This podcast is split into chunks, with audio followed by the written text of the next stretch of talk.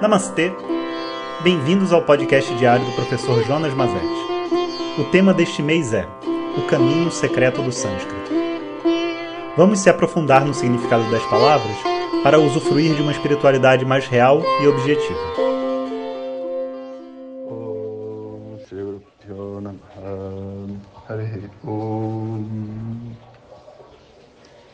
Olá pessoal, bom dia. Hoje vamos falar da palavra Dakshina, uma palavra muito importante na tradição védica. E antes de começar, queria dizer também que na semana que vem, a nossa última semana, né, antes do, do recesso de Natal, e onde as atividades do Instituto param, a gente vai ter o último encontro da turma Charadá, ou melhor, né? Vamos terminar os preparos para a nova turma. Sei que tem muita gente que botou o nome na lista de espera, mas ainda não participou do, da preparação. Natural, né? Muita gente já está me acompanhando há muito tempo, mas é importante que vocês estejam nesse último dia, né, se for o seu caso. Até porque a gente vai falar sobre como que a gente vai começar a turma no ano que vem. Então, vou pedir para minha equipe botar o link, tanto da lista de espera quanto do grupo no Telegram, caso você não esteja participando. E se informe de tudo direitinho, se for o seu desejo, participar da turma regular do ano que vem. E vamos agora falar sobre Dakshina. Dakshina é um termo muito importante e ele tem dois significados básicos, tá? Bom, primeiro, Dakshina significa é, o lado direito.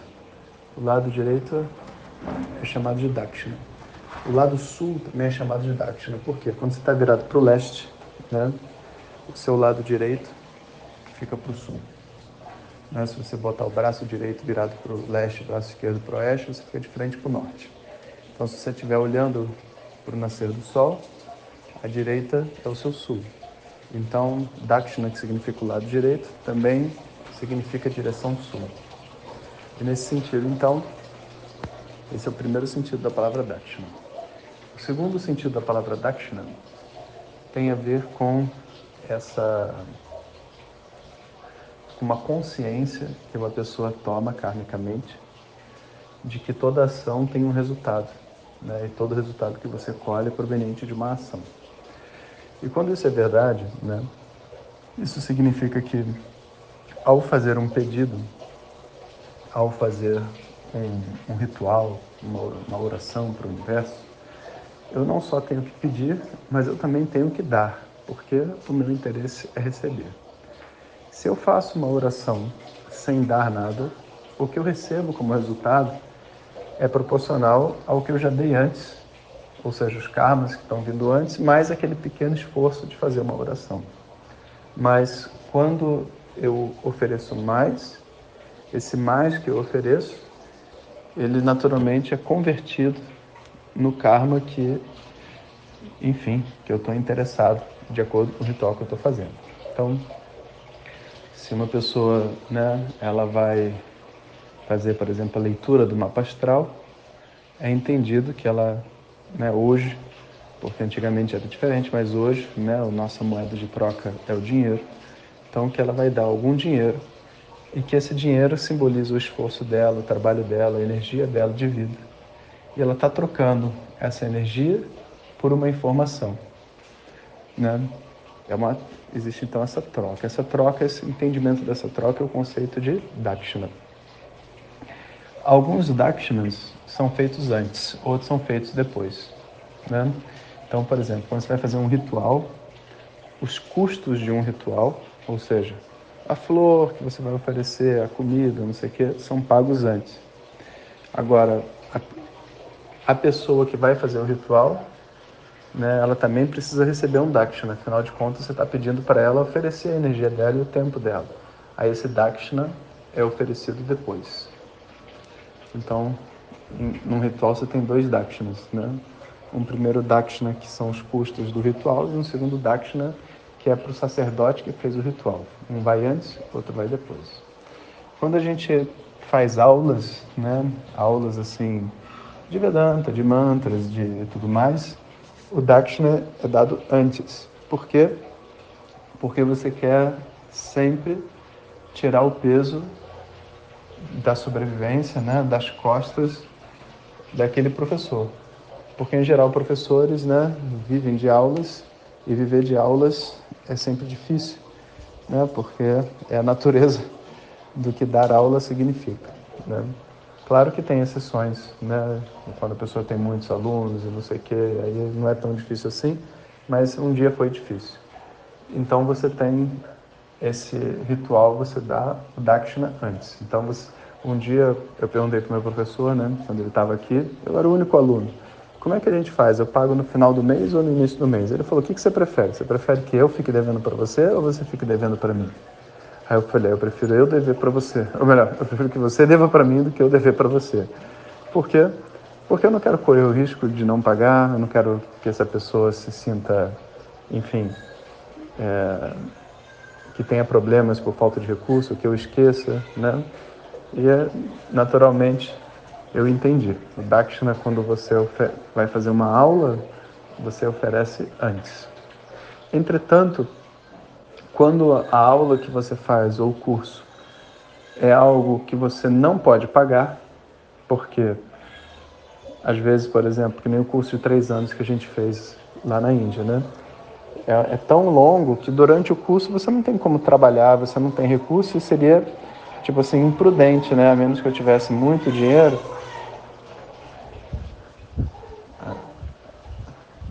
Seria imprudente, a menos que eu tivesse muito dinheiro pegar e pagar antes do curso o Dakshina de três anos de curso. Né? Então isso não funciona assim.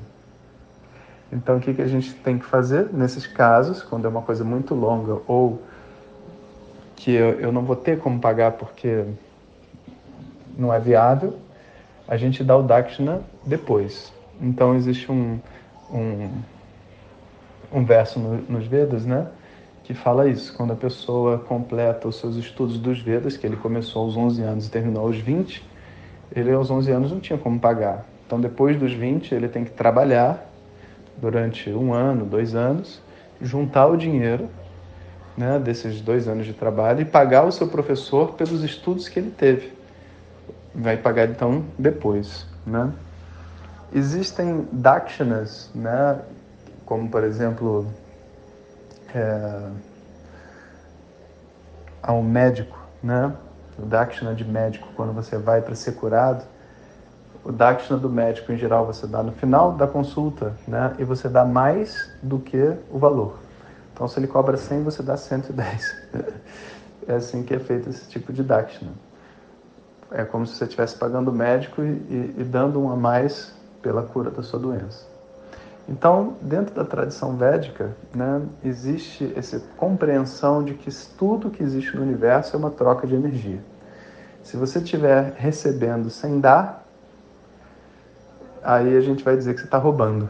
Né? Tipo assim, você vai, pega um professor, pede para ele te dar aula e não paga, você está roubando. Né? Roubando o universo, não só o professor, mas roubando o karma do universo. E o oposto, se você estiver dando sem receber, também tem alguma coisa errada porque provavelmente aquela pessoa, se ela não está pagando, ela realmente, entre aspas, não merece receber. Ela não tem o karma de receber, você provavelmente está interferindo no karma dela. Porque qualquer pessoa que é ajudada e pede por ajuda dentro desse universo e está vivendo um equilíbrio, ela naturalmente quer contribuir para aqueles que ajudam ela. Então, essa compreensão desse equilíbrio faz com que é, o, o, entendimento né, de que ah, todo lado, assim, vamos dizer assim, é, como é que a gente pode dizer? Que as pessoas veem como profano, sabe, aqui no Ocidente, mas porque a Igreja Católica pintou essa, esse cenário, sabe, de que a espiritualidade ela é oposta ao aos ganhos financeiros, comercial e tudo mais, ela pintou né, esse quadro. Na, na Índia não é assim que é visto. Muito pelo contrário, quando você vê um mestre que tem muitos recursos, significa que ele deve ser muito bom. E, obviamente, se ele tem muitos recursos e está fazendo mau uso dos recursos, eu não vou querer estudar com ele, porque afinal de contas, por que, que essa pessoa, o que, que essa pessoa está ganhando tanto dinheiro, o que, que ela está fazendo com isso?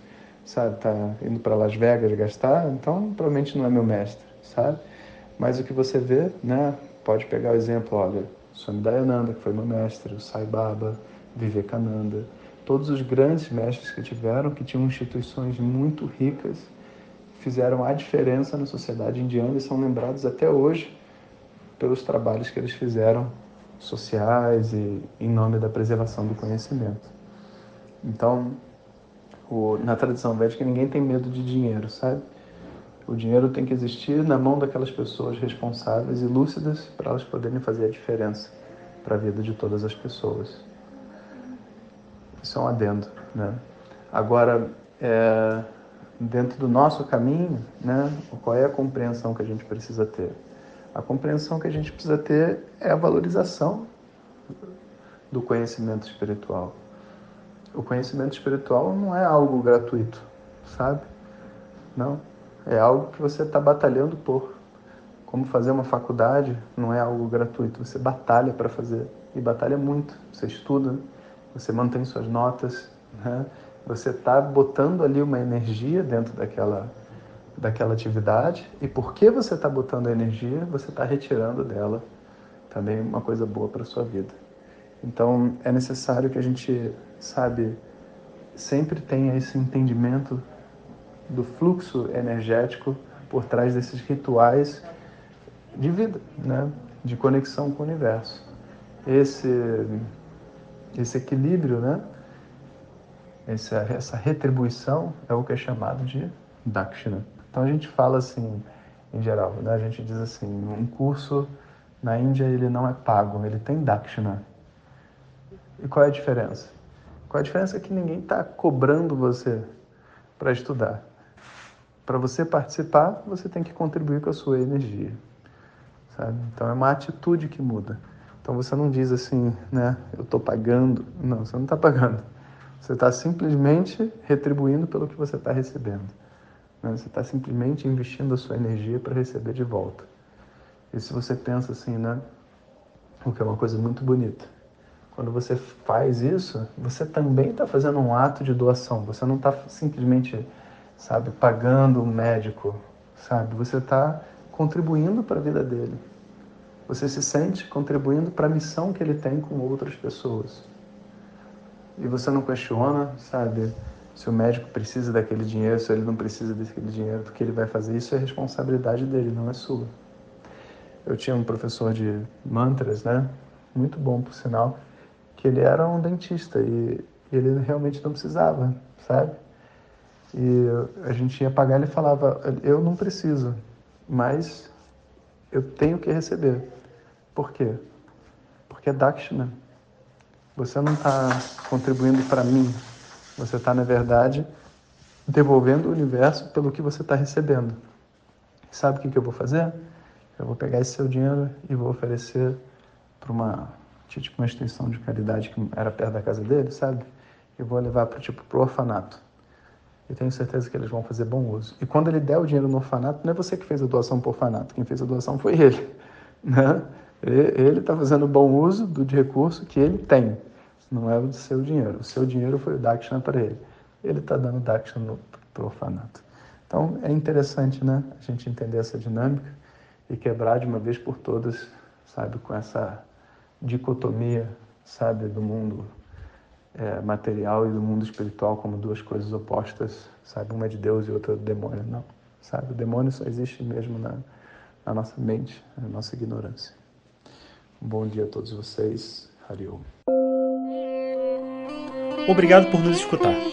Saiba que através do nosso canal do Telegram, além dos podcasts e materiais extras, periodicamente recebemos perguntas diretas para o professor. Om Tat Sat.